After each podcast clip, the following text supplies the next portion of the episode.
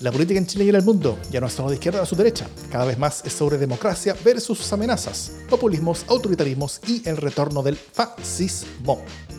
Las amenazas a la democracia crecen y tienen sus espacios y medios. La defensa, promoción y proyección de la democracia también merece los suyos. Ese es nuestro objetivo.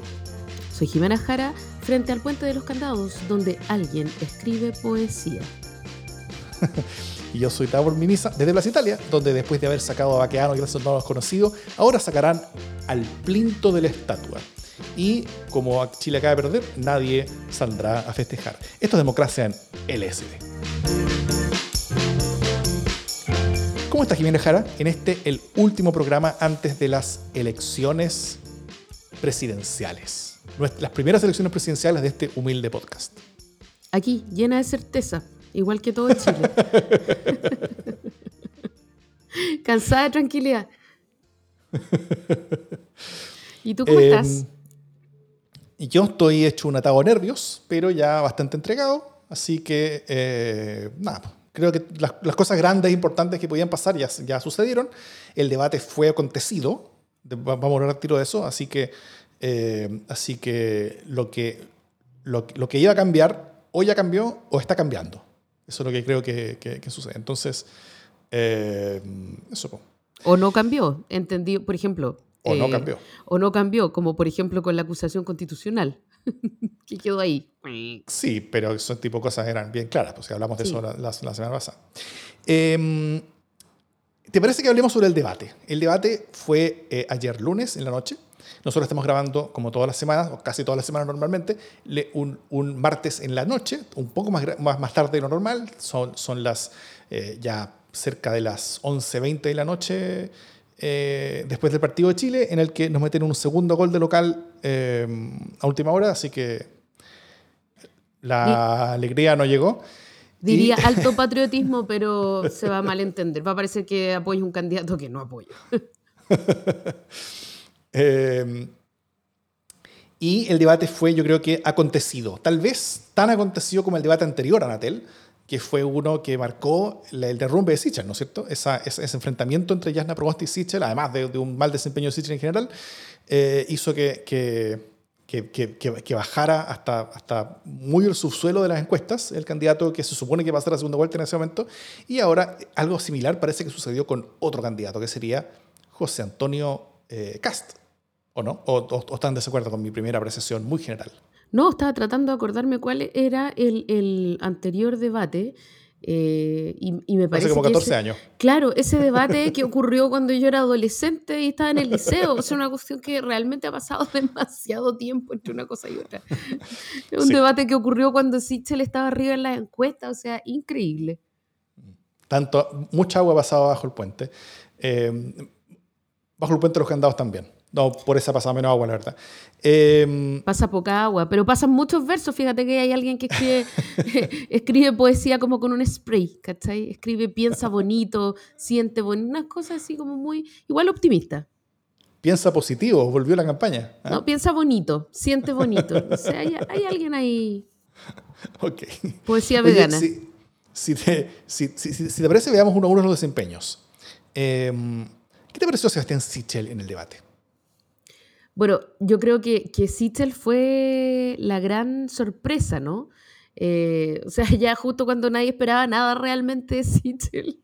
Y esperábamos que... Fue, fue nuevamente la gran sorpresa, pero por otro lado ahora. Claro, como que esperábamos que tuviera, no sé, la misma cara de como de marioneta que había tenido en las últimos... Ojalá que hubiera estado menos enojado nomás. Eh, mm.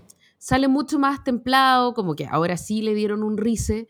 Eh, hizo un curso express para el manejo de la ira y estuvo de nuevo, diría yo, como en, el, en uno de los últimos debates de primaria eh, de la derecha, ¿no?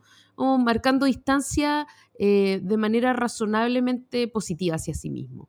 Eh, muy, muy superado de los extremismos que representaba su contendor, en este caso José Antonio Cast. Y de hecho se dedicó casi única y exclusivamente a boicotear a Cast como que no, fue súper interesante porque casi que no pescó a, los, al, al, votante o al target del otro lado, ¿cachai? Como que mm. eh, uno escuchaba a Sichel y creía que era de nuevo primarias. eh, como le fue bien en las primarias, yo creo que repitió la receta.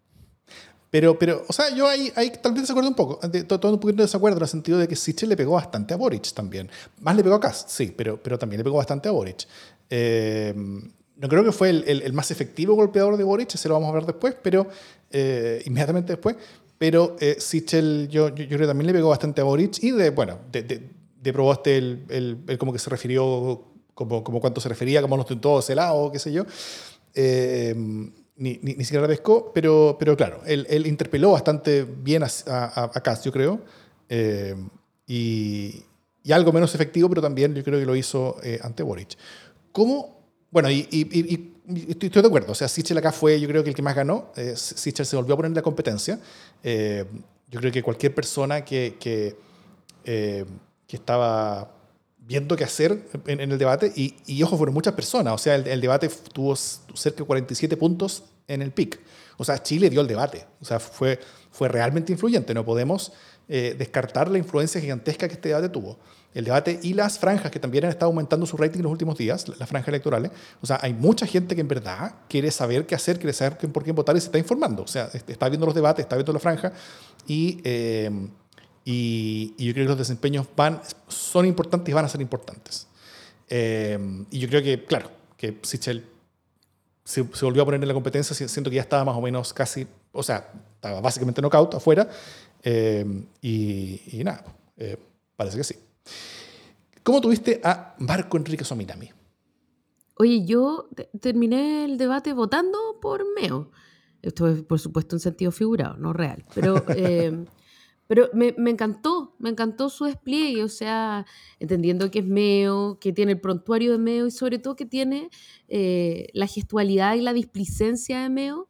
Eh, mm. Me pareció que estuvo muy bien eh, sí. en el sentido de que tenía muy buenas cuñas, que yo intuiría que varias de esas ya venían preparadas.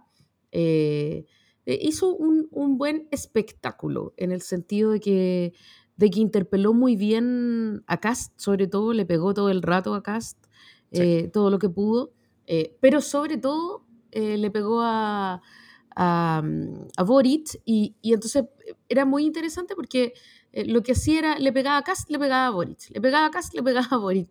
Como le hacían una pregunta y tiraba un cornete para la derecha, un cornete para la izquierda y se entraba. Eh, habló muy poco de, de, propuestas que él quería instalar, lo hizo en algunos casos, eh, se, se, apropió del feminismo, eso le, le, generó muy mal rollo con las feministas porque prácticamente apareció diciendo que el feminismo era él. Eh, o sea, era suya la moción de, de, aborto en tres causales, la moción de aborto libre, eh, era suya básicamente la invención, el sufragismo, todo, todo era él. Eh, Le feminismo se moa. Claro, tal cual. Eh, era el rey, ya no, no voy a decir, pero era como el rey sol del, del feminismo. no voy a usar el objeto más adecuado al feminismo, pero entienden la idea. Eh, entonces, claro, eso evidentemente no, no, no, es de muy buen tono, pero salvo por ese, por ese traspié que está además tan propio de Meo, ¿no? Eh, tengo yo la impresión de que estuvo muy bien, eh, bien jugado, con harta claridad. Eh, y si bien un poco extra pesado, diciendo varias verdades también, ¿no? Y, y creo que fue, eh, si tú me preguntas, creo que eh, el papel que jugó eh, Meo es como de la avanzada de Yasna Proboste. Yasna Proboste que estuvo muy ausente, que, mm. que, no repartió ni un combo esta vez, o sea, la vimos en un registro bien distinto del registro de la otra vez, ¿no? Pero, pero eh, aquellos combos que alcanzó a dar Meo, si es que rasguñaron eh, la votación de sus contrincantes, fue a favor, creo yo, de Yasna Proboste y no necesariamente en favor suyo propio. No sé cómo lo viste. Sí, estuvo, estoy de acuerdo. Creo, que Meo cumplió en cierta manera el rol de Yasna Proboste, que, que cumplió Yasna Proboste también en el debate pasado. En el debate pasado Yasna Proboste se dedicó a golpear bastante eh, y por lo mismo se pitió al menos un candidato, eh, pero ella no ganó mucho, ¿no es cierto? Al menos según las encuestas, ella, ella, no, subió, ella no subió demasiado. En esta yo creo que, que, que, que Meo estuvo, eh, estuvo muy ágil, él llegó con un guion completamente claro, no tanto de las cosas que quería decir sobre las propuestas, sino que sobre qué era lo que él quería producir. ¿ah? Eh, y yo creo que fue muy efectivo en, en, en, torear a Cast. Yo creo que Cast sabía eso inicialmente, entonces al principio del debate, no sé si te diste cuenta como Cast intentaba decirle como al, como, como, al público, ¿no es cierto? Ah, eh, eh, eh, como que vaya anotando en el papelito todas las veces que, que, Meo habla, habla sobre mí, porque creo que va, que, va a hacer eso todo el rato. y, es una especie como de como, como intento de Cast como de, como de desvirtuar los ataques de Meo como, como parte de un guion, lo cual es correcto, ¿no es cierto? Pero al final él, termina, eh, el mismo cast termina como, como olvidándose de eso porque ya como una masacre era, era, era mucho y por muchos lados simultáneo. Eh, y, sobre todo yo creo que, que si bien toreó bastante a Cast, y yo creo que, que sacó a Cast de su juego y lo, y, lo, incomodó un poco, yo creo que el que más le hizo daño fue a Boric, en el sentido de que las críticas de Meo fueron, fueron yo creo que apelando a a muchas de las, de, las, de las ansiedades e incertidumbres que la candidatura misma de Boric genera en la población, ¿no, es no, en, no en, su propio público, no en, no, en el Frente Amplio, no, en, el, no en el mundo cercano a Boric. El mundo cercano a Boric no vio nada en este debate que, el, que, le haya permitido durar, eh, dudar sobre su candidato. Pero, pero, pero yo creo que, que, que Meo fue muy efectivo eh, eh, atacándolo sobre su experiencia, una y otra y otra y otra vez, atacándolo sobre el hecho que no está listo, atacándolo sobre el hecho de, de, de, las malas decisiones que va tomando. Eh, yo, yo, yo, creo que fuera del público, como el público raíz de, de, Boric, creo que, creo que los ataques de Meo pueden haber sido más efectivos de lo que nosotros, de, lo que cualquier persona puede ver en, en, una, en, una, primera vuelta, ¿no es cierto? Creo que, creo que dejó como que fortaleció ciertas dudas que las personas ya tenían en, ciertos lugares de sus, como, como sus procesos mentales y iba a hacer que esas dudas estén mucho más presentes a la hora final de, de, de, em, decidir, ¿no es cierto? Em, porque, porque el, votante Boric es mucho más que el votante del Frente Amplio. O sea, hoy Hoy, hoy Boric está mucho más grande, tal como Cast es mucho más que la, que, la ultraderecha de Chile.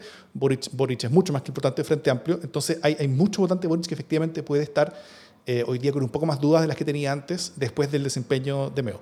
Y, eh, y, y, sí, estoy de acuerdo contigo en que, que si bien tuvo bastante un, par de momentos buenos, por ejemplo, cuando habló sobre política exterior, eh, yo lo encontré muy potente, de, de, que hay que hablar con todos, etcétera. Eh, fue, fue impresidencial Meo un par de veces, ¿no es cierto? Pero es difícil eh, eh, como, como encontrar el equilibrio entre ser presidencial en algunos momentos mientras estar pegando de, de, manera bastante misericordia el resto del debate, ¿no es cierto? Entonces, eso no, no, no, genera una imagen suficiente, suficientemente consistente sobre sí mismo. Yo creo que Meo fue a, a hacer daño a otros candidatos, ese fue su objetivo, y eso fue lo que logró. Mucho más que eso no. Sí, yo creo que, o sea, Meo ya perdió su oportunidad, ¿no? Eh, creo que tuvo un buen, tuvo un buen una buena performance, no, pero, pero ya como que no vale la pena, ¿no? Eh, ya, no tiene mucho sentido. Eh, y claro, yo dudo que él haya logrado bajar a nadie del arbolito y dudo que cualquier cosa a estas alturas que tenga alguien arriba del árbol haga que ese alguien se baje del árbol. O sea, sin duda el que está votando hoy día eh, con certidumbre por Gabriel Boric no era el target eh, de Meo ayer. Eh, porque además ese, o sea, ese es el voto convencido, ¿no? Y el voto convencido es un voto que tú no vas a mover. Pero sí, creo que tuvo una habilidad importante para hablar al voto indeciso, que es ese voto que podría eventualmente convencerse. Es ese voto que, que no sabe si va a votar por Boric eh, y que está dudando entre Boric y no sé muy bien qué. Eh, y, ese voto sí se puede ver afectado por... Eh, pero, pero no solo, o sea, siento que el despliegue de Meo le da un golpe de gracia a esos indecisos que, que, empezaron a tener cierta resistencia y cierta reticencia a partir de los errores no forzados de Meo, va, de, de Boric, ¿no? O sea, eh, estoy hablando de ese votante que no sabía muy bien, que, pero que le tincaba un poco más Boric que, no sé, Jasna o que el propio Meo, mm. eh, que estaba vitrineando, que, ojo, es un, es un votante bien amplio, eh, o sea, es bien mayoritario, y que escuchó la cuña de, Polo, que, que que quedó un poco mareado eh, con la conversación sobre el, COVID, sea justa o no sea justa, eh, y que finalmente se ha, visto, ha resentido eh, los impactos negativos de la candidatura de Boric que han hecho que salga Jackson a primera fila, ¿no? O sea, en la candidatura de Boric han pasado cuestiones que han sido errores y por, y por eso mismo el pelado Jackson ha salido a la primera línea, ¿no? Eh, y siento que a, esos votantes que estaban ya como mirando un poco con reticencia, eh, el, la performance de Meo les puede haber hecho sentido, ¿no?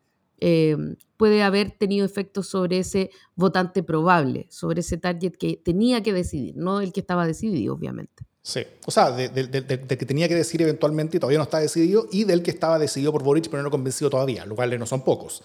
Eh, es un porcentaje importante de, quienes lo están apoyando. Eh, y, y, y, yo creo que, que, que, lo que sí se consiguió es un, es un, pasaje para afuera de Chile en los próximos cuatro años, ¿no es cierto? Porque si gana Boric, eh, o sea, porque, porque tal como tú, tú, tú, partiste diciendo, yo creo que Meo efectivamente le hizo la pega a Jana Proboste. Él le pegó mucho a Cast, mucho a Boric, pero no, pero no le pegó a Jana Proboste. Eso, eso, eso, creo que fue bastante, bastante claro. Entonces, si llega a ganar Jana Proboste la, la presidencia, eh, Meo yo creo que se ganó su embajada en Guatemala, él, va a estar tranquilo hoy fuera de Chile, y, eh, y, si es que llega a ver, y si es que llega Boric a ganar la presidencia, Meo no va a tener nada que hacer en Chile y va a tener que, eh, como que, como que autoexiliarse probablemente por un periodo. Así que él probablemente se, se, se, estuvo comprando sus pasajes en el, en el, debate.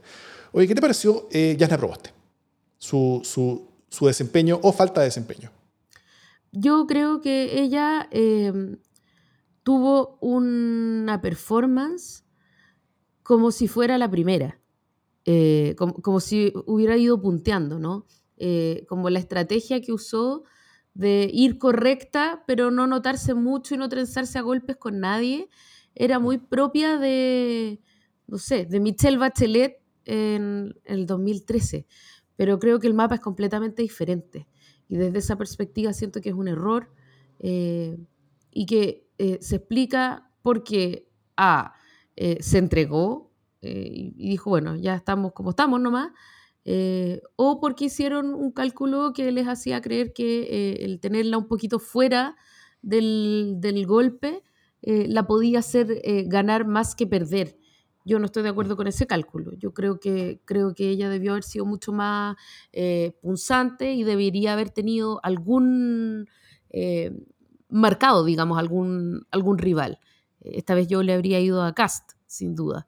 Pero, pero, pero me parece que el, la onda de mostrarla muy como presidenta de la República, como si ya estuviera electa, es una, es una decisión que se toma o que es correcta cuando tú tienes a alguien que va liderando las encuestas, eh, cuando tienes una candidata que va adelante. Eh, es lo que tenía que hacer Michelle Bachelet no es lo que tenía que hacer Yasna Proboste, creo yo. Pero, pero no cometió ningún error, eh, no, no quedó, o sea, hubo un debate de Yasna Proboste que no fue nada bueno, ¿no? Y, pero no fue este. O sea, como cuando hablamos de, que ella llegó tarde, el, segundo debate de primaria fue un muy mal debate para Yasna Proboste. En este caso, no fue un muy mal debate para Yasna Proboste. No, para nada. Eh, pero tampoco es que eh, pusiera los puntos sobre las IE, tampoco logró un momento televisivo, salvo cuando ella habló de los derechos de las mujeres, dijo, dice, es que un poquito mucho la cantidad de hombres, pero era, o sea, caía de maduro. Y, me, y me parece a mí que el cierre, eh, en el cierre logró instalar algunas cuñas que eran interesantes, ¿no?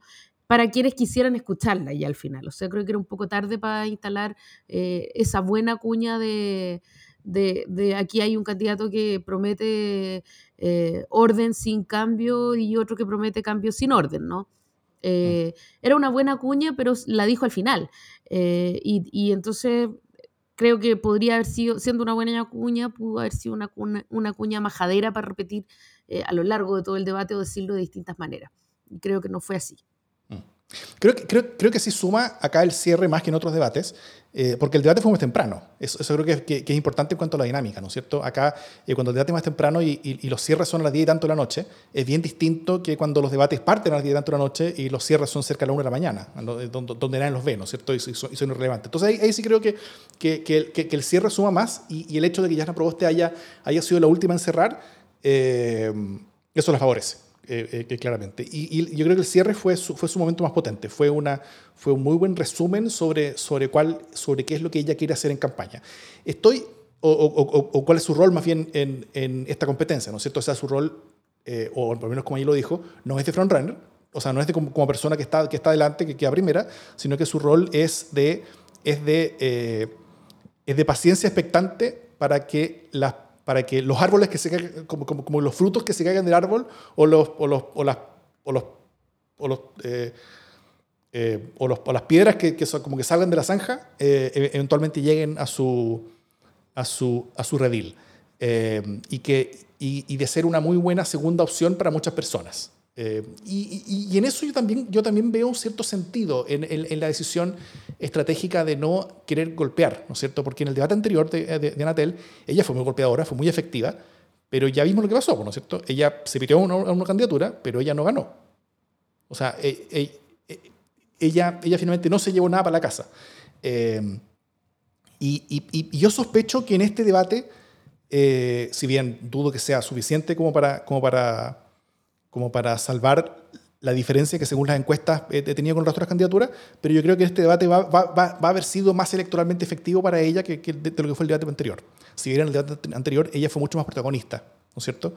Eh, y, y, sí, por supuesto, o sea, hay, hay en, en, toda la encuesta hay un par de porcentajes de, de votantes, hay, hay, hay, muchas personas que votarían, o sea, que aquí en los comentarios están diciendo que, que, que, que que, votantes de Cast se pasarían a Proboste, pero por supuesto, o sea, hay, votantes que de Boric se pasarían a Cast, según la, entre, entre primera y, segunda vuelta, votantes de Cast que se pasarían a Boric eh, también. Eso, esas son cosas que, que, suceden en las elecciones y, y, la, y, la, y la forma en la que los apoyos se distribuyen no es una línea entre izquierda y derecha con posiciones rígidas y donde uno solamente se cambia al, al, al, al candidato al lado. Eh, en, en, esa, en, en, esa recta izquierda-derecha. Esa es una manera, yo creo que bastante eh, eh, unidimensional y atrasada de ver cómo funciona hoy día la política, que es mucho más multidimensional y que es mucho más compleja también. Eh, y, y, y, simplemente para terminar, creo que este debate va a ser más efectivo para Yerna Proboste, pero dudo que haya sido todo lo suficiente eh, o, todo lo necesario para, para, para, por sí mismo llegar al, al, a donde ella necesita estar para la segunda vuelta, sobre todo por lo que va a pasar probablemente con Sichel. Eh, que es que va a subir, eh, yo creo que más de lo que, de lo que sube Yana porque hay otra fase que es mucho más directo y mucho más potente hacia él desde Cast. Ahí, ahí vamos a hablar a tiro sobre Cast. Em, eso, no sé si estás de acuerdo conmigo. No sé qué tanto, o sea, yo querría, creería más bien em, que, que Sichel debería subir de la misma manera que creí después del debate pasado en el que Yasna Proboste estuvo muy bien, que Yasna debería subir. Eh, y sin embargo, la aguja siguió donde mismo. Eh, entonces, bueno, ya finalmente nos vamos a verlo en la próxima encuesta de opinión, la mejor encuesta de opinión y la única certera es. el domingo.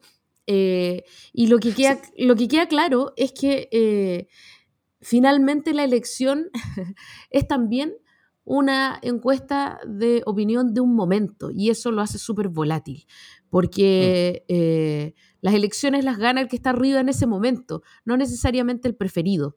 Eh, en, un momento en el que el espectro de las preferencias es sumamente volátil. Y eso hace muy compleja eh, la posibilidad de gobernar y el cómo se gobierna, ¿no? O sea, lo mismo que sale ahora electo eh, o, sale en, segundo lugar, no sé, Cast, podría haber sido Sichel o podrían haber pasado otras cosas si es que hubiera seguido la campaña, ¿no?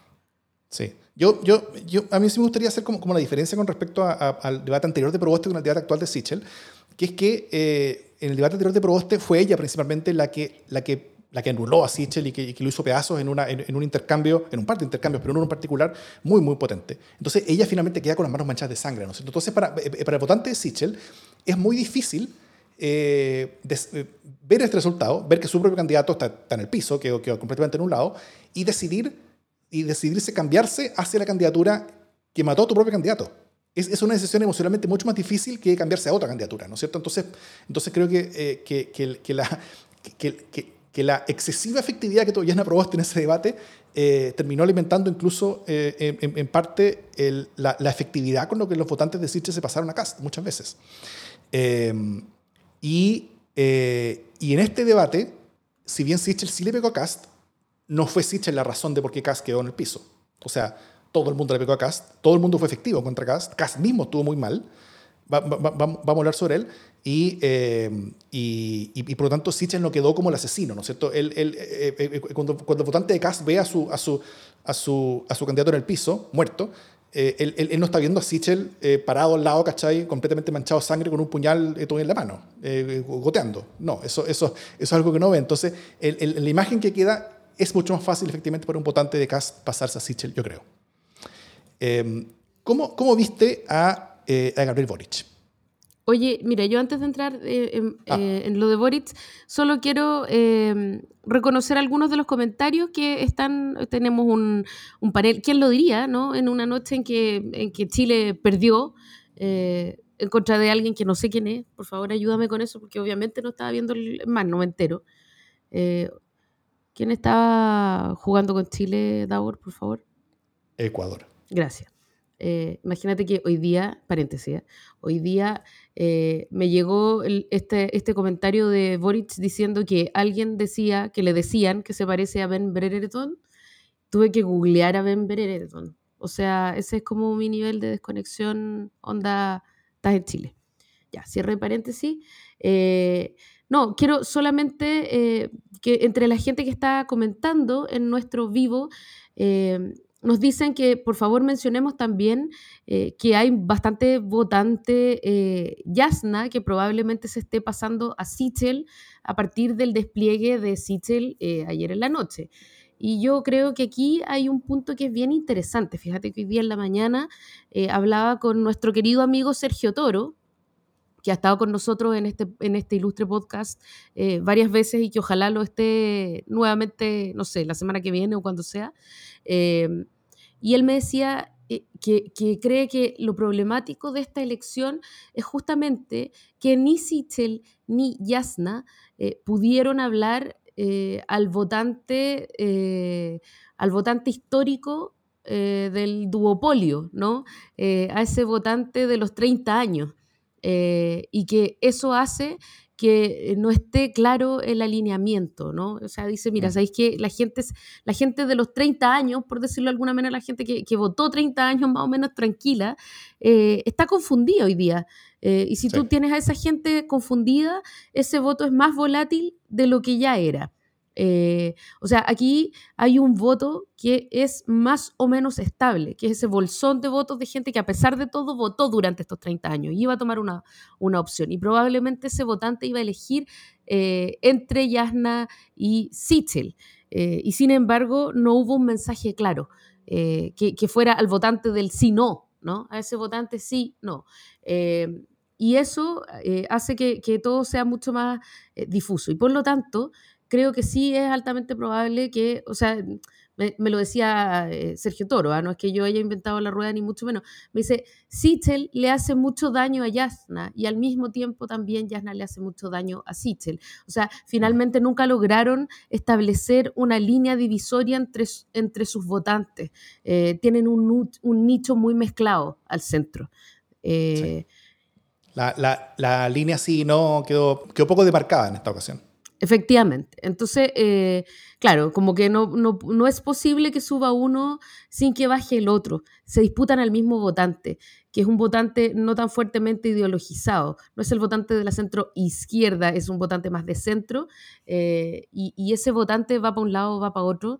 Incluso se puede ir un poquito para el extremo eh, la medida que no encuentra un, un poste al que afirmarse. así que ya, pero eso era lo que quería decir porque me parecía eh, importante. Y lo otro es que, bueno, como vi a, a, Boric, eh, a mí me pareció que él tuvo el despliegue propio de alguien que estaba en la pole position, ¿no? Eh, o sea, digamos que estuvo más o menos igual de no visible que, que Yasna Proboste, mm. pero con la diferencia de que todos los ojos sí estaban puestos en él. Entonces, él no necesitaba eh, poner el foco sobre sí mismo, él necesitaba tratar de pasar colado y yo creo que él pasó bastante colado, teniendo además, eh, estando en un momento quizás mm, quizás el momento más incómodo de toda su candidatura, ¿no? Cuando se desplegaron eh, todas las acusaciones en su contra y cuando tenía sobre él una, mm, una acusación eh, sobre el abuso sexual, sobre acoso, no sé, no, no ha sido muy claro de qué va. pero lo que sí ha sido claro de su propio entorno es que se le da credibilidad a la denuncia de la víctima y se está viendo por otros lados. Y creíble que siendo así, de todas maneras, no fue utilizado. Eh, nadie le disparó excesivamente por eso, pero él fue muy cauto eh, porque estaba en un momento mm. incómodo y creo que logró eh, salir jugando, a pesar de estar en un momento incómodo en un tema tan complejo. ¿no? eso. Sí, yo concuerdo con bastante de eso creo que, creo que efectivamente este no fue el mejor debate, de Boric. Creo que, creo que él, tuvo, él, ha tenido varios debates donde él se pudo desplegar con mucha más comodidad y donde pudo, y, donde pudo eh, tal vez dominar el debate bastante bien. Eh, yo, yo, también creo que Boric estuvo similar a, a Proboste en cuanto, al en cuanto al despliegue y en cuanto al protagonismo que tuvieron, como, en cuanto al protagonismo proactivo que tuvieron, pero eh, Boric, por supuesto, termina siendo mucho más protagonista porque muchos más, mucho más otras candidaturas lo interpelaron, ¿cierto? Sichel lo interpeló bastante, Kass lo interpeló algo, Meo lo interpeló bastante, entonces... Eh, él, él, termina siendo mucho más presente por eso. Creo que buena parte del, poco protagonismo ya en Proboste era porque, porque nadie la estaba atacando a ella, o, muy poco, ¿no es cierto? Eh, el mismo hecho que, que, que, Meo, que fue el, protagonista, yo creo que del debate, no atacar a Yana Proboste hizo que Yana Proboste tuviera mucho menos el protagonismo también en el debate y que, las cosas pasaran mucho menos por ella. Eh, Gabriel Boric sí, sí siento que tuvo momentos, o sea, tuvo menos momentos fuertes como otros debates y tuvo un poco más momentos débiles que otros debates. Eh, yo, yo tengo la duda sobre, sobre el momento ese del, del, de, de, la, de, la acusación, porque yo tengo la impresión, y esta es una impresión como, como intentando mirar desde afuera, eh, que la respuesta que él tiene preparada al respecto es una respuesta que está bastante diseñada y pensada como para, las, como para las bases feministas de su campaña, ¿no es cierto? Eh, a las cuales él, por supuesto, les tiene que hablar, porque él, tiene que mantenerlas eh, convencidas y arriba del buque. Pero, pero, pero es hablado en un lenguaje que yo siento que es bastante ajeno al, al, a, la, a, la, a, la, mayoría de votantes chilenos que, que, que no tiene que ver con, con, con, dinámicas eh, eh, eh, feministas, ni con esa forma de organizarse, ni con esa forma como de, como de, como de, como de justicia organizacional, ¿no es cierto?, que hay, que hay, que hay en torno a, denuncias de este tipo en muchas partes. Entonces, no sé si, si, si, él, si él fue suficientemente capaz de, de, de, desvirtuar la existencia de la, de la demanda o, o, de la denuncia ante ese público que es mucho más masivo. Porque recordemos, este debate, o sea, creo que buena parte del electorado se enteró en el debate que él, que él, que él había tenido acusaciones. El, gran parte del electorado no leía eh, ex ante, ni lee, ni, muchos de ellos ven las noticias todos los días como para, como como para saber qué, qué, que, que, esto estaba sucediendo. Eh, y fue la primera vez que escucharon a Boric hablar sobre esto, yo creo, en la, mayoría del electorado. Eh, y eso, no sé, creo, creo que es riesgoso. Puede haber salido bien del, del, del, trance, pero, pero sospecho que, la, que, el, que el mensaje estuvo, estuvo muy focalizado en cierto público y menos focalizado en un público más general. Y eso puede, puede traerle eh, problemas. No sé si lo viste así. Yo creo que, que, que, e, era muy enredado todo, no quedó claro si era una acusación falsa, si no era una acusación falsa. Es que ese es mi punto, claro. Si era, como el, eh, si era como el hijo de don Francisco o era una cuestión más o menos certera. Eh, y la verdad es que incluso a uno que está como en el flujo de las noticias tampoco termina de quedarle muy claro, porque es como, eh, a mí realmente me sorprende cómo se ha manejado la cuestión del, de la acusación, que tampoco sé cuál es el calibre que tiene, o sea, es súper distinto, eh, no sé, estaba copeteado y me trató de dar un beso cuneteado, por decirlo de alguna manera, y eso me incomodó, que... Eh, que se propasó ah, como abiertamente, me, tocó, me dijo cosas, me hizo propuestas. O sea, creo que, que son, eh, estoy diciendo, son dos calibres distintos de, em, de abuso o de, o de desubicación, ¿no?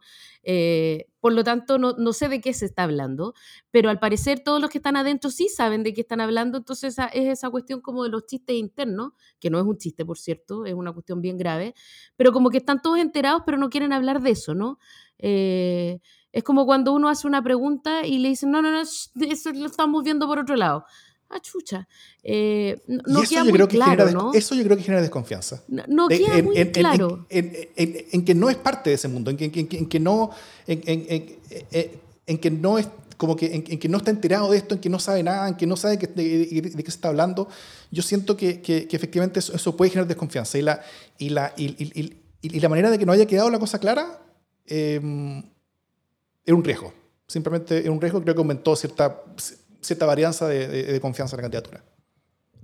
Sí, o sea, como que por eso te digo, como que además, eh, y la respuesta de Boric es muy en la onda del, del, de esto que te digo, que uno hace una pregunta y como, eso lo estamos viendo por otro lado, los canales internos, no, no nos metamos, no victimicemos a la víctima, toda mi solidaridad con la víctima. Es muy raro porque es como la encargada de género de Boric, que está defendiendo mm. a Boric de eh, la acusación, dice solidarizo con la víctima. Entonces no entienden nada porque eh, la víctima eh, lo está acusando de abuso, de acoso, no sé bien qué, y la encargada de género que está al frente dice, oye, toda nuestra solidaridad con la abusada, pero no hablemos de Boric. es muy raro oye, pero, y, no sé, eh, le dicen, oye, pero ¿cómo ustedes están, eh, no apoyan eh, la, verdad de los dichos de la hermana? ¿Cómo la solidaridad? No, si sabemos que son súper ciertos los dichos. Mira, es muy raro. y él, además, responde como en la lógica de, no es cierto y no me acuerdo, y no es cierto y si fuera cierto tampoco me acuerdo porque dice algo como yo he cometido errores en el pasado, estoy revisando mi conducta machista heteropatriarcal, eh, pero que me investiguen, no sé, es como no fui, pero si fui, perdón y ya no lo soy, no sé, una cuestión muy rara, pero muy toda de nicho, o sea, creo que nadie mm. realmente entiende nada, nadie sabe mucho de qué va eh, y la respuesta de él no, queda, no deja a nadie satisfecho, entonces eh, la única lógica es como tratar de pasar por el tema rápido, porque es un tema que incomoda mucho, eh, sobre todo a los grupos feministas que siguen apoyando a Boric, a pesar de que están todos validando la denuncia, eh, que nos, insisto, no sé qué tan grave sea, pero, pero logró Boric hacer de ese tema una cosa muy pequeña en el tiempo del debate, logró que eso fuera muy enredado, y por lo tanto queda una sensación así como que no, no, no, sé, lo vi pasar y no, sé dónde quedó eh, y por lo tanto al votante más proclive a votar por Boric no le va a afectar. ¿Para qué hablar de la gente que está arriba del árbol que no la baja pero ni a palo? Eh, entonces, pero, pero en ese sentido creo que es un triunfo eh, porque pasó por el tema rápido, que era un tema que lo, lo podía hundir. Puede ser, puede ser, pero también creo que entró algo de desconfianza. Yo, yo, yo siento que Boric se fue un poco para atrás eh, en, este debate. Yo creo que él salió un poco más debilitado como, como candidatura propia, eh, pero electoralmente salió para adelante, en, el sentido de que, de que si bien se fue un poquito para atrás, pero la candidatura con la que él disputaba, ¿no es cierto?, la, la, la delantera se fue mucho más para atrás. Entonces, al final, eh, y, y, y, dudo que alguna de las otras lo, lo, llegue a alcanzar. Entonces, entonces claro, eso. hay que hay que hablar de profesor, ¿no es cierto? Entonces, no, sé cómo tú, antes de entrar a CAS, que yo creo que es el, que es el plato de fondo, eh, ¿cómo tuviste al profesor Artes? No, quiero, espérate, que, igual, ah. estoy puro demorando la conversa, pero igual quiero, eh, quiero reconocer el momento en que, en que Boric eh, agarra a Cast como por el programa, ¿no? Creo que ese es un buen momento. Creo que es el buen momento de Boric, si me lo permiten. Eh, en, que le dice página 85, tal cosa, página 62, tal cuestión, o sea, como que llevaba una serie de post-its preparados, era un momento preparado, pero que le salió bien, ¿no? Como eh, instalando al doctor Miedo como, como básicamente como un discriminador. Creo que ese sí fue un momento súper bien logrado. sí, eso. Sí, estuvo preparado. No me reten después los, los arbolistas. Fue, fue, fue, fue efectivo en eso. ¿Cómo viste en Profertes? Es lo que importa, digamos. Eh, Nah, yo creo que él tiene su propio rollo, él tiene su gente y ojo, creo que igual hay un montón de gente, no sé si, bueno, no sé si un montón, hay, hay unos centenares Hay un de puñado de gente, de- de per- eh, unas cuantas personas que en el fondo igual siguen siendo viudas de cast y que, va, de cast, de Jadwe, Jadwe. mira, oye, mi, mi subconsciente, de Jadwe y que van a, van a votarle a Artés porque no quieren votarle a Boric, porque encuentran que Boric es cuico, eh, momio, amarillo, lo que sea, ¿no? Entonces, pero, pero creo que no, no mueve mucho más la aguja eh, de lo que la movió en su momento el cura Pizarro, ¿cachai? Y además con una dialéctica muy, muy desquiciada. Pero, pero, pero tiene, tiene su, su gente que lo quiere, gente que lo defiende y que le va a votar porque no tiene una mejor opción nomás. Mi, mi momento favorito de Artés fue cuando eh, acusa a, a la campaña Boric de tener una persona, un tal Roblero, creo que es su apellido, eh, que, que era como intervenido con la Robledo, CIA. Robledo. Ro- Robledo, que, era, que, era, eh, que, estaba como inter- que, que tenía como, como, como asociación con la CIA. ¿ah? Eso me pareció ya, pero tan, tan pero, pero, pero como, como, como característico nivel como, como, como de autoparodia, en, en cuanto a propio Artés, digamos. Eso, en ninguna parte nadie ahora está viendo a Boric con, con, con- con ojos como de peligro, desconfianza por, por, por lo que dijo eso, sino que todo el mundo ve a Artés con ojos como de mayor ridiculez, ¿no es cierto? Eh, siento, siento que fue un momento muy, muy ridículo, muy, muy freak. Eh, y, y, y al final yo creo que Artés fue, fue en buena parte como el alivio cómico de, de, de toda esta cuestión. Este es el momento en que yo les cuento que yo conozco y quiero a Marco Robledo, eh, con quien trabajé durante el primer gobierno de Michelle Bachelet. Él era encar- el encargado internacional de, eh, de Michelle Bachelet, el grupo de, de asesores de política pública. El infiltrado, el infiltrado de la CIA, dices tú. Eh, y, y ¿sabes qué? Yo estallé en risa y todo el grupo de gente que trabajamos con Marco nos whatsappeamos en ese very moment porque eh, de, de los asesores que tuvo Michelle Bachelet, de la gente que trabajó en torno a Michelle Bachelet, es más, de la gente en el mundo político, eh, de- es que no te lo puedes imaginar. Eh, bueno, Marco Roleo, que además fue subsecretario en el segundo gobierno Mm. de Michelle Bachelet, es un ser total y absolutamente pacifista. Es un, un hombre bastante tímido, eh, un encanto además, lo, lo quiero mucho, pero es eh, exacto, o sea, de verdad, cualquiera que conocía, que había estado en un mismo espacio conversando con Marco Robledo, un hombre que se sienta, escucha música clásica y, y como que parece no haber comido nunca carne roja, es un tipo flemático total, eh, escuchó esto y era como, ¿qué, qué, qué pasó? ¿Qué, ¿Qué le pasó a Artés? ¿Cachai? Le estalló la cabeza, o sea, no, muy, muy desquiciado. Claro, dicen acá, en- así son todos los de la CIA, claro.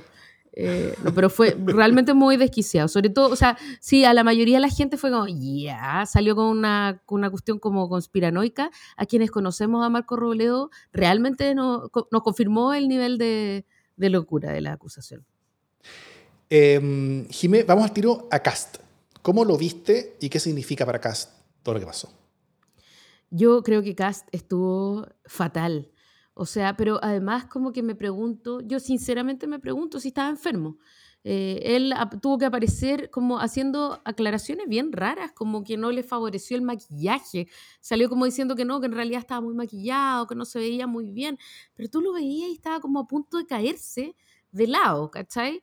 Eh, como que le dieron un, un- extremo de risa, no sé, estaba como desganado, como que no sé, como que el Feng Shui no lo acompañó o el biorritmo estaba en su peor momento, eh, tenía los ojos medio rojos, yo no sé si está muy fatigado porque no ha dormido en el último tiempo, pero estaba como abúlico, ¿no? Como anémico, como que yo le daría algo. Eh, quizá un, un Gatorade o algo así, como que una, una primera reflexión sobre el estado de ánimo del candidato, que me parece que era como fatal, estaba como derrumbándose sobre el atril. Mm. Pero eh, más allá de eso, eh, su despliegue fue muy malo, pero también, entre otras cosas, porque todo el mundo le fue a pegar a él, ¿no? Fue como el favorito, fue como el, fue como el, el punching ball del, del debate. eh, y, y eso sí lo creo, creo que es un, error gigantesco. Él no estaba preparado eh, para ese nivel de ataque. Y me parece que es una estupidez no estar así de preparado porque era obvio que todo el mundo iba a ir por él. O sea, no ibas a ir a bajar eh, a Boric. Meo le pegó a Boric bastante, pero no era el objeto del odio, ¿no? Todos querían sacar al, al, segundo de a bordo, querían desplomar a él. O sea, eh, según la encuesta estaba primero. Es, es, según, según la mayoría de las encuestas, al menos de, las recientes. Bueno, entonces, las, las, encuestas son, o sea, todo es confuso. Ya, ok, eh, pero, pero ¿cómo no estáis preparados para que todos te quieran dar? Eh, y me parece que no estaba preparado. Eh, tampoco estaba preparado para las contrapreguntas de, de sus, de sus em, interrogadores, ¿no? Si tú mm. me preguntás, yo creo que iba un poquito demasiado confiado. Y, y, a mí me parece que hubo una actitud como de flojera y de dejadez que no es aceptable en un equipo de asesores. O sea, justamente porque él estaba en la posición que estaba y se jugaba, todo lo que se jugaba es que él tendría que haber estado mejor blindado que en el primer debate. Eh, tendría que haber estado mucho más sólido. Eh, y, él, si es, que, si es que subió, subió porque tuvo un buen despliegue en el primer debate. Eh, y, todos esos puntos que logró subir, creo yo, en ese primer debate, los bajó, ¿no? Incluso en la franja. A mí me parece que lo hizo muy, muy, muy mal. Eh, estaba muy mal preparado, no se sabía su propio programa. Eh, y yo le he hecho la culpa a los asesores de buena parte, porque evidentemente el candidato no alcanza a hacer todas las cosas que se espera que haga. Eh, esa pregunta de la Macarena Pizarro, eh, de, eh, ¿lo escribió usted? No, más bien que no, o sea, desde luego, ninguno de los candidatos escribe su programa, pero lo mínimo que se espera es que por lo menos lo tengan bien minuteado eh, y se lo sepan. Eso no estaba en este caso, ¿no? Eso lo, lo, lo, ha escrito Pedro 358722. Em, sí, yo, yo, yo, siento que, que, que, que el mal desempeño de Cast fue multidimensional en todo. O sea, en todo, todo lo que podía estar salió mal. O sea, eh, el, el, el, jueguito que intentó hacer es ese como de, perdón, eh, eh, ¿cuál es la propuesta? A ver, como que se pone a buscarla en, el programa que tenía. toda esa dinámica que le intentó hacer, toda esa, toda esa, la, la, el, el, humor que intentó poner al principio, como, como diciendo, ah, veo, nuevamente viene a atacarme, ojo, vaya, noten cuántas veces son. To, la, la, manera en la, que, en la que no pudo defenderse bien con respecto a sus propias propuestas, la manera en la que no pudo responder bien los ataques que recibía el resto, la manera en la que no pudo, yo creo que, contener su propio enojo con respecto a la situación que él mismo se da cuenta que estaba viviendo y que se desquitó incluso con, con, con una periodista, ¿no es cierto? Eh, al, al, al, al, preguntarle, o sea, si es, que, si, si, que ella estaba casada o no, o sea, una cosa, pero fue súper rara todo. Eh, y yo siento que efectivamente llegó muy mal preparado eh, pero, pero, pero había muchas razones para llegar mucho más preparado, ¿no es cierto? Porque, porque no solamente era uno de los frontrunners en las encuestas, eso era súper claro, y es una situación nueva. O sea, eso es algo que había ocurrido en las, en las semanas anteriores. En, en, todos los debates anteriores televisados, él siempre había, pero en, su vida, ¿no es cierto? En, la elección anterior y, y, en esta, todo, todos los debates anteriores, siempre el rol que él tenía era una especie como de curiosidad. Era como una especie de curiosidad que hacía como su show, todo el mundo le pegaba, él pegaba a todo el mundo, jajajaja, ja, ja, ja, y todos iban para la casa. Eh, y generalmente eso le iba bien, ¿no es cierto? Y, y, y, y, Cast en ese rol le iba más o menos bien. Eh, pero ahora venía como una de las personas que estaban en la delantera.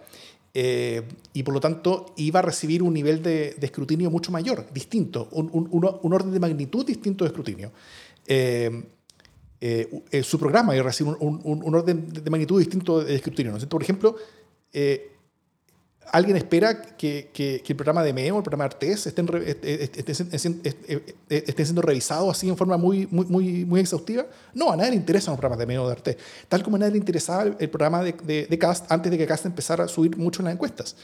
Eh, entonces, todo esto implicaba un, un, un, un, juego completamente distinto de los anteriores y Cast simplemente no estuvo a la altura. O sea, esta fue la, primera ocasión real e importante en la cual él participó como candidato con, con, un camino viable hacia la presidencia, a diferencia de todas las otras participaciones en debates o, otras cosas relevantes antes en su vida. Eh, y, la primera vez él no estuvo a la altura. Y no solamente no estuvo a la altura, sino que estuvo lejos de estar a la altura.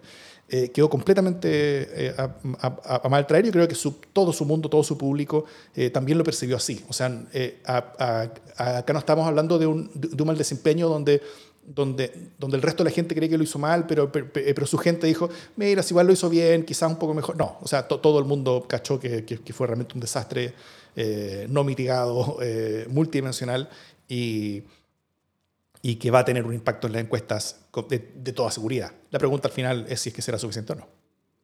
Sí, es una...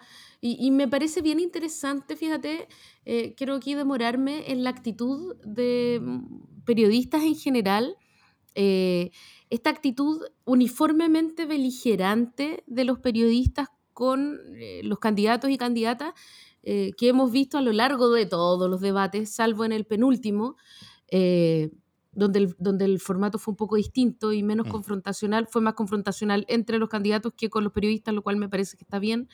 Eh, esa, esa pesadez uniforme hace que no queden en evidencia eh, las brutalidades que dicen a veces los candidatos, ¿no?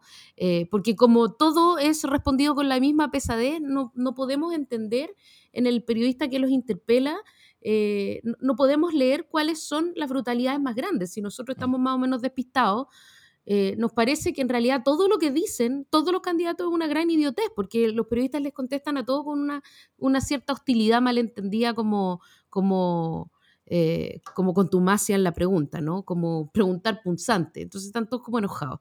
Eh, y entonces la, la, sensación, por ejemplo, que yo tengo con Astorga, ayer que estaba completamente infumable, eh, es que estaba retando a todos los candidatos, ¿no? O sea, él era el candidato más enojado, Astorga. Yo creo que esa actitud no permite discernir entre quiénes son los candidatos que están diciendo tonteras. Por ejemplo, Astorga insistió en preguntarle por el PIB tendencial a Cast, eh, y claro, era una brutalidad que no supiera de qué estaba hablando Cast. Eh, pero como Astorga estaba tratando igual a todos, no nos dimos cuenta en la voz de Astorga eh, mm. la brutalidad que estaba cometiendo Cast, sino en la voz de Sichel. Cuando Sichel dice, ¿sabes qué? Es que, perdóname, pero, pero yo no puedo responderte la pregunta sin decir que me parece espantoso que este gallo no sepa cuál es el PIB tendencial, porque en eso se basa toda posible eh, ¿cómo se llama? Consideración sobre el crecimiento. O sea, no... Sobre, no, sobre planificación de, de, presupuesto, o sea, no me podéis decir cuánto que puede gastar, todo, todo, todo, claro. No me podéis decir que no sabéis cuál es el PIB tendencial porque no te lo acepto. O sea, eso es una brutalidad. Pero es Sichel el que le pone el... el claro, le conviene a Sichel, pero lo que quiero decir es que eh, es eso que debería haber dicho eh, Astorga, lo decía Astorga tan de todos que no era posible leerlo en la interpelación de Astorga. Y uno esperaría que los periodistas estén ahí para poder develar la brutalidad del candidato frente al candidato, ¿no? Eh, y en eso creo que estuvo mucho mejor, perdón que no esté hablando de los candidatos, pero también creo que importa en esta dinámica, eh, estuvo mucho mejor la Macarena Pizarro, mm, que es capaz de, apretar al candidato y decirle, ¿sabe qué?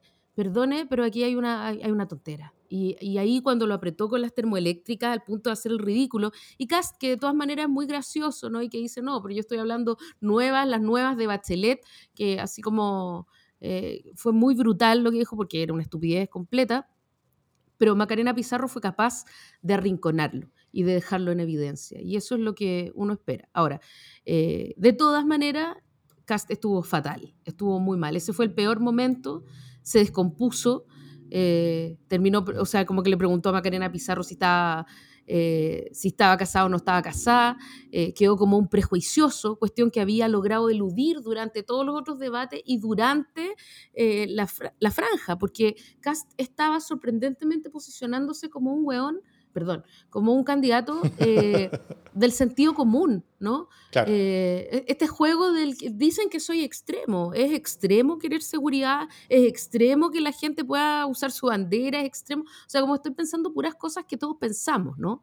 Eh, pero en este debate queda claro que no, pues que no todo el mundo piensa eso. O sea, fíjate que cuando Macarena Pizarro le saca en cara la, la la preferencia que hay en su debate, o sea, en su programa por las mujeres casadas, por las familias eh, bien constituidas, entre comillas, eh, y, él eh, no logra salir jugando, hay ahí una tremenda desconsideración por el Chile mayoritario, que es un Chile no tradicional en la estructura familiar. O sea, la mayoría de los hijos en Chile no nacen dentro del matrimonio. La mayoría de las parejas en Chile no están casadas. Eh, entonces, pucha, el nivel de familias diversas que hay en Chile es súper grande. Y por lo tanto, eh, la mayoría de la gente tiene una situación familiar distinta de la familia que Cast entiende como familia ideal. Eh, y, entonces ahí, empieza, ahí es cuando él empieza a quedar como loquito, cuando le quita piso a la jefa de hogar, muchas de las cuales probablemente sí estaban pensando a lo mejor votar por Cast. Eh, ahí queda como, como desquiciado, cuando de nuevo quiere, eh, aparece queriendo instalar una termoeléctrica en algún lugar, ¿no? Eh, o sea, en cuestión de energía, que quedaron como desquiciados Artés que quiere instalar una, central nuclear en algún lado, que ya se verá, eh, y quedó como desquiciado Cast que quiere instalar una, nuevas centrales termoeléctricas y que no lo sabía. Con la, con, la gran diferencia de como la importancia del desquiciamiento entre un candidato que está marcando 2% y un candidato que está marcando 30%. ¿cachai? O sea, e, e, efectivamente es, es, es, bastante distinto eso. Eh, sí, estoy, estoy, estoy bastante de acuerdo. Cast tuvo una muy, muy muy mala noche. Y, simplemente me, me, gustaría dar, eh, decir algo sobre, sobre Macarena Pizarro y algo que se está viendo en, en, los medios en todo el mundo. Porque muchas veces los medios como que, como que buscan esa, esa como, como, como igual mano, ¿no es cierto? Como, como tratar a todas las opciones como si fueran igualmente válidas y, dar los mismos espacios. Lo cual siempre es discutible, pero, pero, pero tiene sentido cuando, cuando, la política se trata sobre izquierda versus derecha, ¿no es cierto? O sea, eh, que, que, que el periodista sea imparcial entre opciones que sean de derecha o, opciones que sean de izquierda, eh, creo que es súper sensato y, no, no creo que sea ni, un mínimo ni, ni, algo necesario, pero, pero, pero, pero creo que es súper aceptable. Eh, pero cuando opciones ya derivan un poquito más hacia, hacia un peligro democrático, eh, los medios yo creo que están aprendiendo en este momento en el mundo, porque, porque muchos periodistas no están formados para esto, eh, eh, para esta lucha civilizatoria, ¿no es cierto? y yo creo que en muchas partes están aprendiendo a que tienen que tratar las cosas de, manera distinta. En Estados Unidos, por ejemplo, aprendieron eso durante el gobierno de Trump, que, fue muy traumático para, para, los medios, pero, pero hubo un antes y un después con, con el intento de tomar el Capitolio el 6 de enero de, de, de este año. y, y, después de ese momento, los medios dejaron de, tratar las cosas como si fueran iguales. O sea, en, cada entrevista importante, cuando yo un republicano, le, le, decían, ¿usted está de acuerdo con eso? No, es que necesito saber si usted está de acuerdo con eso. Y la gente que está de acuerdo con eso no son invitados a los medios, porque, porque, porque no, eh, no ponen a los públicos eh, eh, al, peligro de ser contaminados con, con versiones y opiniones que son efectivamente contrarias a la misma democracia. O sea, acá es es, es, son, son, son los medios eh, abogando por la defensa de la, del, del, del, sentido mismo del pluralismo y la tolerancia. Eh, y creo que, que, que, que, vimos algo de eso, una, una, gotita de eso tal vez, en el, en el debate, sobre todo en la última sección, que creo que fue muy, muy potente y muy demoledora también para acá, por lo mismo. Estoy completamente de acuerdo, sí, yo creo que quedó en muy mala, en muy mala posición. Oye, eh, simplemente veamos Parisi, porque no estuvo en el debate, es cierto, pero ¿cómo queda Parisi? No sé, para mí Parisi es una incógnita. Es como un, dato de la causa, es como una cibercandidatura. O sea, yo de hecho a esta altura ya no sé si Parisi existe todavía o es, o es un holograma, ¿cachai? O es como un producto de la inteligencia artificial. No, no, tengo, tengo profundas dudas, no, no tengo idea eh, si este gallo existe o no existe. Em, pero Hoy día eh, en nuestros comentarios de, chat, digamos, de la comunidad que nos acompaña, hay mucha gente que está dándolo por tercero. Eh, mm, no sé si a llegar tercero, segundo, no, ignoro. Eh, la verdad es que Parisi ha tenido, o sea, sea lo que sea que pase con Parisi, si es que le va relativamente bien, es una lección más sobre cómo se usan los, las redes sociales.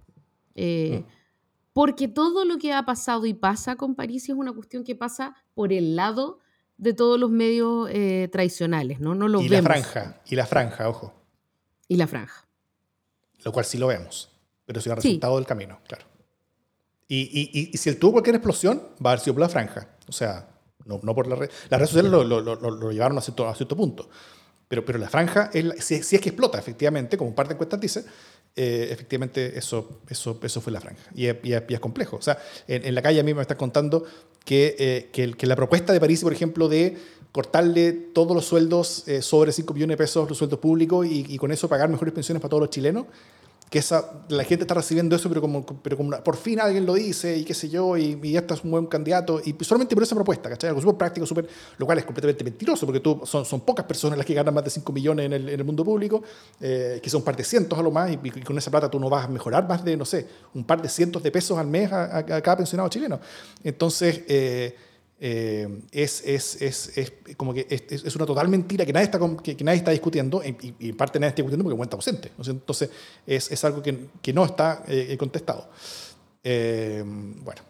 Sí, yo creo que ahí hay una duda gigantesca y que efectivamente el, el, acá hay un temón que lo, toma, lo tocamos la otra vez como súper tangencialmente, lo hablamos alguna vez con Pascual, y que tiene que ver con las verdades y mentiras que se dicen en la franja. Eh, recordemos que el Consejo de Televisión no, tiene ninguna eh, potestad para, para decirle a, los, a, la gente, oiga, lo que usted está diciendo es una mentira, una chiva pelúa, ¿no?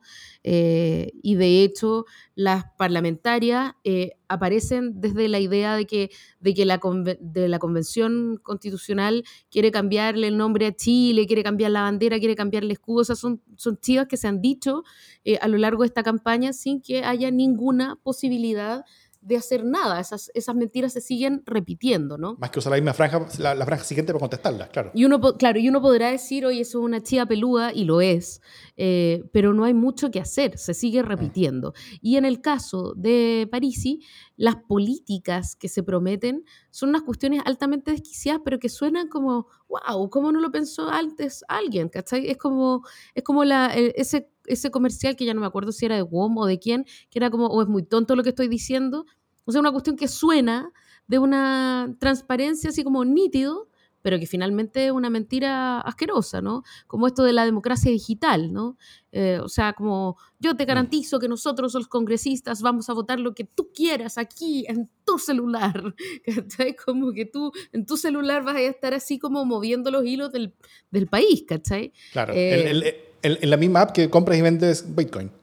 Exacto, ¿cachai? Como que vaya, todo va a estar en el mismo, en, el mismo deck. Entonces, bueno, no sé, ¿no? como que me parece que eso es eh, súper corrosivo eh, para la democracia y si París llega en uno de los primeros tres lugares, eh, va, a ser bien horroroso y vamos a tener que repensar todo, el cómo se hace la franja y el cómo, sobre todo, cómo se, se, se supervisa eh, que las campañas estén hechas sobre una base mínima de verdad. Porque recordemos que Parisi quiere, con esta franja quiere, eh, o sea, con esta campaña él quiere ganar plata. Punto. Esta campaña es un negocio para él, no es una aspiración real. Claro. Eh, eso, como, como, como, resumen tal vez del impacto del debate, yo creo que, que aplanó al menos un poco los resultados, o sea, eh, no sé en qué dirección, pero, pero creo que claramente la diferencia entre, entre Sichel y Kass, por ejemplo, va a ser menor después de este debate. Eh, y, eh, y, que, y que en general yo, yo, yo, creo que vamos a llegar con, con, con resultados un poco más planos a primera vuelta. Creo que se, veía antes de, de, de este debate que, que, era muy claro que habían dos candidatos muy despegados del resto. Ahora Ahora vamos a ver una, una, una, película un poco más compleja que eso. Creo que aumentó la varianza de, de, de cosas que pueden pasar, digamos. Eh, creo que sigue siendo lo más probable que tanto, París, eh, tanto Boric como, como Kass lleguen a pasar la segunda vuelta. No me, no me cobren esto. Yo simplemente creo que, creo que las encuestas después del debate eh, valen mucho menos ahora y, y, sabemos re poco sobre, sobre lo que pasa, pero, pero, pero puede que el resultado termine siendo el mismo, ¿no es cierto? sin con, los porcentajes algo cambiados, pero, pero puede que termine siendo el mismo. Eh, lo que yo sí creo que es, que es que el debate va, a demorar un par de días en ser asentado. ¿no es cierto? Como que tiene efectos inmediatos, mucha gente lo vio, pero al día siguiente la gente conversa al respecto el día después la gente reflexiona un poquito sobre eso, ¿no es cierto? Y, va a ir alimentando y, va a ir, y va a ir entregando información, eh, tanto el debate como, como los últimos días de la franja, que van a ser muy vistos, eh, para ir tomando las decisiones de última hora también, para todos los indecisos y para todas las personas que eventualmente se pueden cambiar de candidato por decisiones, eh, por decisiones estratégicas o por, cualquier otra cosa. Entonces, No, completamente sería por la franja. Si es que, si que París llega, le llega muy bien, sería completamente por la franja. Eso, eso, eso, eso sería, eso sería la, única cosa de, gran alcance que el, que el sí puede llegar a, a, influir. Él no está invirtiendo suficiente plata en redes sociales como para, como para llegar a tener un, un, impacto de, de, decenas de puntos porcentuales, en ningún caso. La franja está siendo vista por una población importante. Eh, y, eso, y eso sí puede hacer un cambio. Eh, eso, o sea, que como que va a aplanar un poquito y, y que vamos a ver eh, estos, efectos como, como ir decantando, ¿no es cierto? Y que el resultado de un, de un, debate no es que el que pega más fuerte, el que pega mejor, como que sube, el otro le gana y como que hay traspaso de uno al otro. como que a veces uno le pega al, al, segundo, pero que el que se sale beneficiado un tercero, ¿no es cierto? Es, ese tipo de cosas son, son suelen, suelen ocurrir. Entonces, creo que, creo que es todo un poquito eh, oscuro con respecto a qué es lo que ocurre.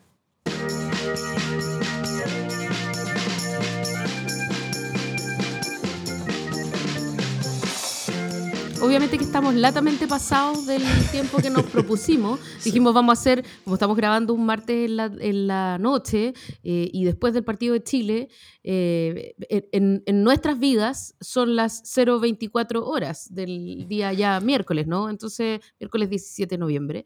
Eh, pero, pero solo... Para, para, hacer la corta, Jiménez, te, te, te, te, propongo que cada uno cuente un poquito qué es lo que cree que, se, que nos jugamos en estas elecciones. Ya, parte tú entonces. Ah, chuta. Em, creo, que, creo, que, creo que partimos jugándonos qué, tipo y qué color de gobierno vamos a tener, obviamente, eso, eso, eso, eso es evidente. El, tamaño del Congreso es muy importante. Em, creo que lo, que lo, que vamos a estar viendo ahora, por ejemplo, eh, después del debate, es que muchos candidatos, por ejemplo, de, de centro derecha que se cambiaron de Sichel a Cast, eh, violando su compromiso de honor, de su, compromiso ético, su compromiso legal, incluso de, de, apoyar a la candidatura que, ganó la, primaria, eh, y cambiándose de barco hacia otro, ahora van a ver que ese otro que, que va a quedar debilitado después del debate eh, ya, no va a ser tan buena ayuda. Entonces creo que varias personas van a perder elecciones después de eso. Ojalá sean a Bombaer o candidaturas similares, pero, pero, creo que más de alguno va, a terminar perdiendo por eso. Y, vamos a ver hartos, efectos e impactos en la carrera parlamentaria.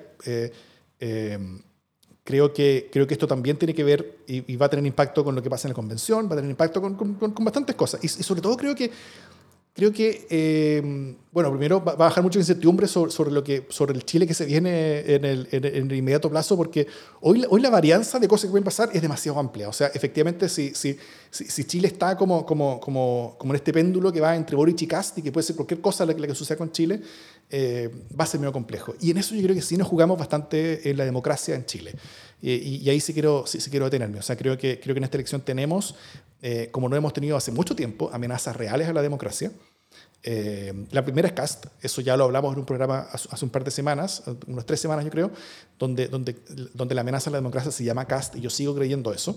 Ese es el camino relevante y complejo que puede seguir Chile para, para, para, lo que puede pasar. Yo pondría en un segundo orden de magnitud, eh, tanto por el, por el tamaño de la amenaza como también como, por la posibilidad de que llegue a, ganar a Parisi Creo que una candidatura como Parisi, que es muy del tipo de lo que estamos viendo hoy día en El Salvador, eh, podría ser un, eh, generar un efecto bastante destructivo para la democracia, para, para la democracia chilena. Eh, es, también parecido a Trump en, ciertos sentidos, como alguien que está intentando hacer negocio y que puede terminar ganando accidentalmente incluso.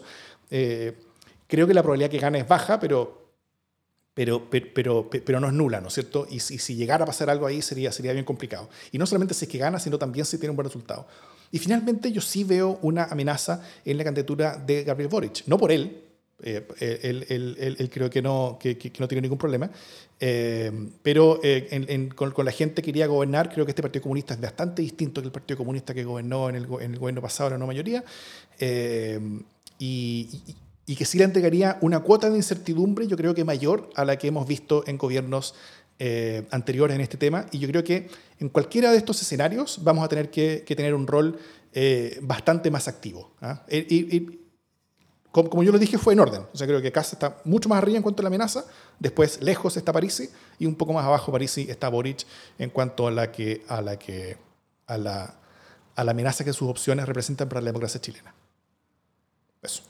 Yo em, a mí me preocupa profundamente la posibilidad que gane Cast. Eh, creo que eso es lo peor que nos podría pasar, lo peor que le podría pasar a Chile. Eh, no solo porque me, me revienta a la derecha, que es una cuestión que lo sabe todo el mundo, pero eh, porque, porque creo que en el caso de Cast la cuestión va lejos más allá de derecha y de izquierda. O sea, esto tiene que ver con, con la crisis hídrica, tiene que ver con zonas de sacrificio, tiene que ver con el cambio climático, eh, tiene que ver con los derechos eh, de las mujeres, tiene que ver con la diversidad de las familias, tiene que ver con la dignidad humana, eh, tiene que ver con la extensión de la democracia. O sea, a mí me parece que, que o sea, incluso es más que la democracia.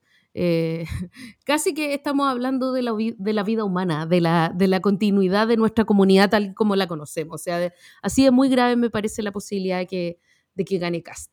Eh, y quiero confiar en que no va a ganar eh, y que vamos a saber reaccionar para bien o para mal en, en, en, su contra.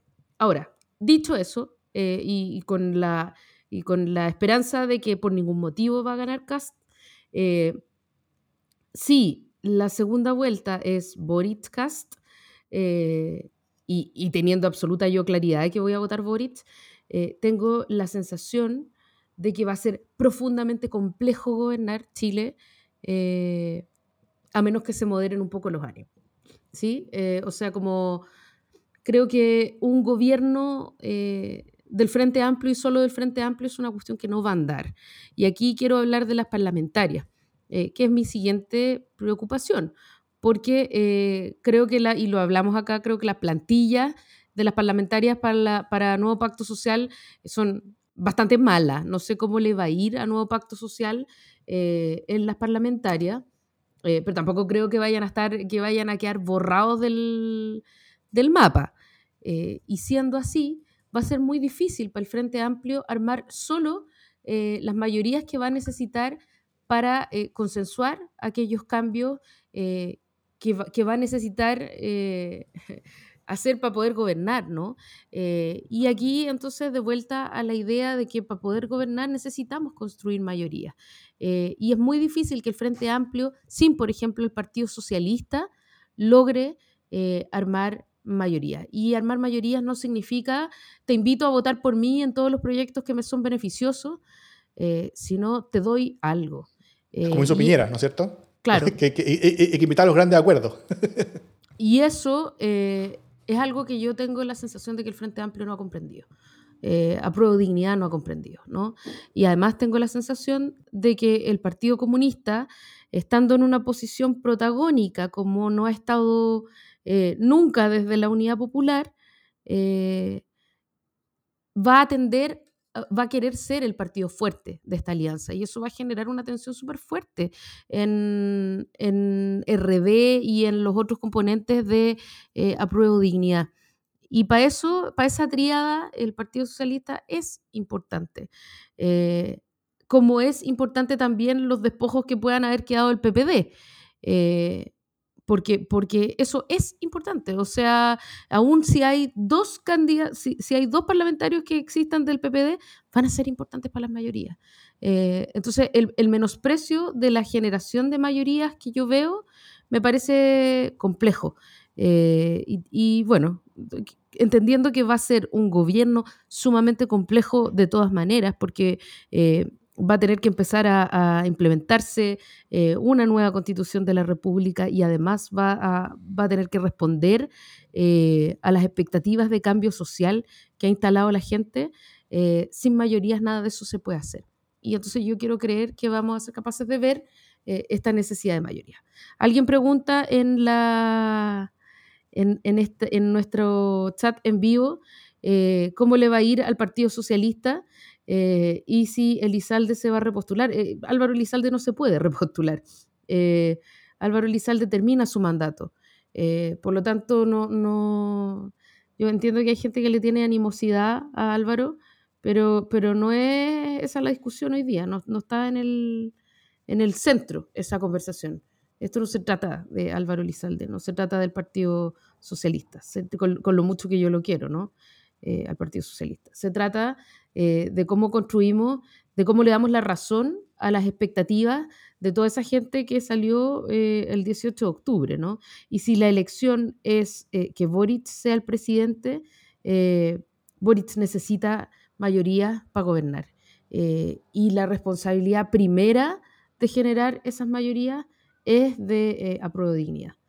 Eso, entonces yo creo que aquí se juega mucho en el tono de los últimos días de esta campaña y en el tono de la segunda vuelta. Eh, yo quiero creer que nuevo pacto social va a tener una actitud mucho más constructiva de la que tuvo eh, el Frente Amplio eh, para la segunda vuelta con Guillet, que no se va a tardar todo lo que se tardó el Frente Amplio en ese momento, ni va a tener que hacer el manifiesto del manifiesto del manifiesto para poder hacer lo que es debido. Eh, yo por mi parte obviamente voy a votar por Boric sin ninguna duda, eh, pero me queda la enorme preocupación de no saber eh, de qué manera se va a configurar las mayorías necesarias. Eso. Sí, muy, muy de acuerdo. Em, yo creo que, o sea, no solamente una eventual presidencia de Carlos Boric, sino que cualquier presidencia eventual va a tener enormes dificultades para gobernar, ninguna a partir con mayoría. Sí. Eh, esa, esa, esa, coalición como de, como, de, como, de izquierdas, como de izquierda mediana entre Frente Amplio, Partido Comunista y Partido Socialista es una cosa que estaría muy lejos de tener mayoría y que, y que, y que su parlamentario sería probablemente menor que el de la actual coalición de gobierno de Sebastián Piñera, eh, por lo que podría terminar siendo un, un, desastre eh, aún mayor, legislativamente hablando al menos que el, que el, que el gobierno de Piñera. Eh, así que son, son, son, esfuerzos y nudos, yo creo que muy, muy potentes que hay que, que, hay, que, hay que desanudar, ¿no es cierto? Solo como, como recordatorio de qué es lo que pasó después de la, de la primera vuelta hace, hace cuatro años. Eh, el mismo Gabriel Boric dijo que, que, a él no le gustaban las, eh, las como, como los discursos de todos contra la derecha, salvo cuando en la derecha hay alguien como Pinochet. y él dijo que Piñera no era un Pinochet, Así que él, no sentía como esta, como esta fuerza, como, como, necesidad de estar llamando a votar por, eh, por, por eh, y finalmente fue el 5 de diciembre, eh, ya bastante pasada la, la, la, la, mitad de la campaña de la segunda vuelta, cuando, cuando, cuando Beatriz Sánchez, ella anunció en una conferencia de prensa, acá en mi casa, me acuerdo, que iba a votar por, por Guillermo, pero lo dijo diciendo esto es una decisión personal, va encima. Entonces, claro, es, es, eso, eso todo fue un mínimo absoluto, ¿no es cierto? Fue, fue, fue muy similar a lo que, a lo, a, lo que hizo Mayo en el 2009, después de su primera vuelta, eh, y con resultado también similar. Pues el, resultado fue que tuvimos Piñera en, en, la presidencia. Y, y, efectivamente creo que, creo que las, cosas van a tener que ser muy distintas, independiente de lo que pase, y que las señales van a tener que ser bastante más claras eh, para, para, para, intentar construir esa, es, esa gobernabilidad, que, que, de nuevo, es, esa gobernabilidad es para dos cosas muy simples. Primero, para mantener la paz social en el Chile mientras opera la Convención Constitucional y luego para poder comenzar a hacer las gigantescas reformas institucionales y legislativas necesarias eh, para que Chile funcione bajo una nueva constitución. Esos son dos desafíos enormes y es muy difícil hacerlos con una, eh, con una política que está, que, está, que está convertida como en, como, como en puros archipiélagos que no se hablan entre sí. Eso, eso sería fatal, independiente de quién gane.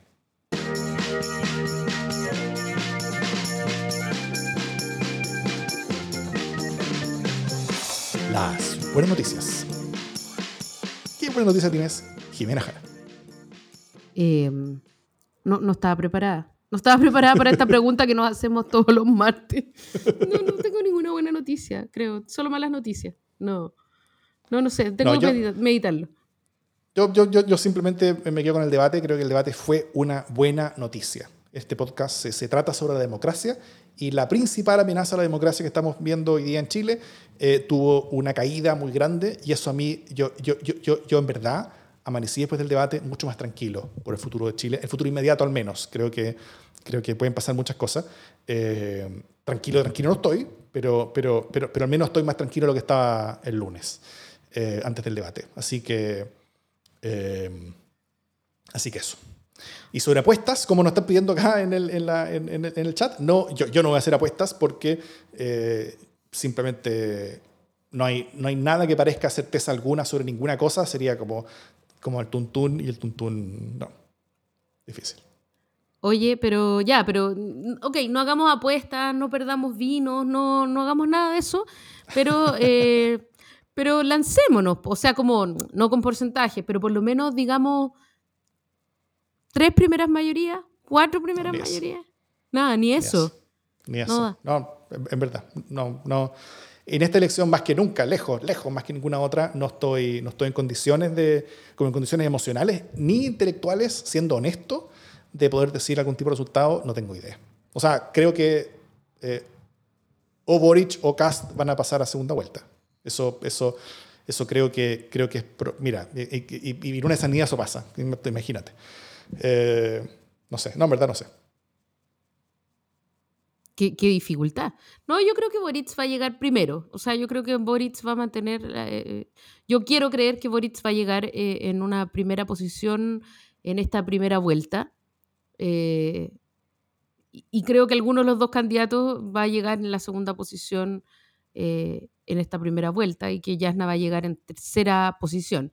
Pero eso es como, eso es lo que yo creo. O sea, como te digo, no, no tengo ninguna certeza ya. Como uno podría decir, tengo encuestas en contra en cualquier cosa. O sea, como que mm.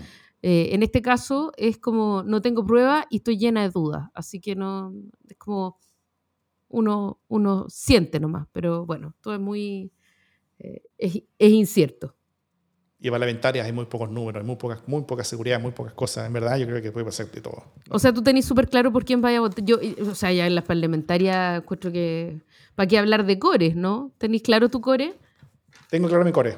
Tengo claro mi core. ¿En serio? Yo no he mirado ni las listas de candidatos. Qué, qué terrible. Y soy una persona, una yonki de la, de, la política, pero igual. Yo las, yo las miré hoy día. Estoy, estoy ya con mis votos decididos. Ah, yo tengo mi buena noticia, encontré mi buena noticia. La buena noticia es que el 2022 es de esperar que la única elección que haya sea eh, el, plebiscito de salida de la nueva constitución. O sea, ya no vamos. Solo una. basta, y no, y no más. O sea, como que mi buena noticia es que espero que el 2022 sea un año muy aburrido, por fin. Y después terminamos como, como con cuatro referéndums llamados por la, por la presidencia que salga, por cosas que, que, el, que, el, legislativo no va a poder decir por sí mismo. Mira, se me ocurren cosas bastante poco aburridas que podrían ocurrir si es que ganara Casta, así que espero que no se cumplan, que sea un año aburrido. Dicho eso, esto es Democracia en LSD.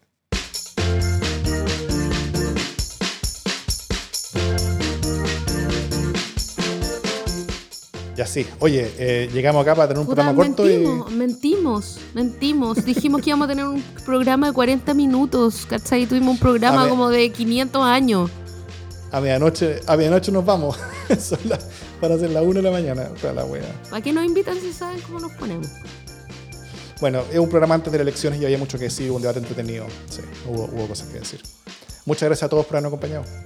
Y eh, y recuerden llevar su lápiz, usen mascarilla, tengan paciencia para votar. El voto va a ser largo porque va a haber mucha gente votando y son cuatro votos y la gente va a estar intentando encontrar cores y diputados en sábanas, entonces la cosa va a ser lenta, así que prepárense para harto rato eh, votando. Eh, se va a ver muy lleno, pero probablemente eh, la, la, percepción va a ser mayor la participación por eso mismo. Puras malas noticias de ahora. ¿qué querés que te diga?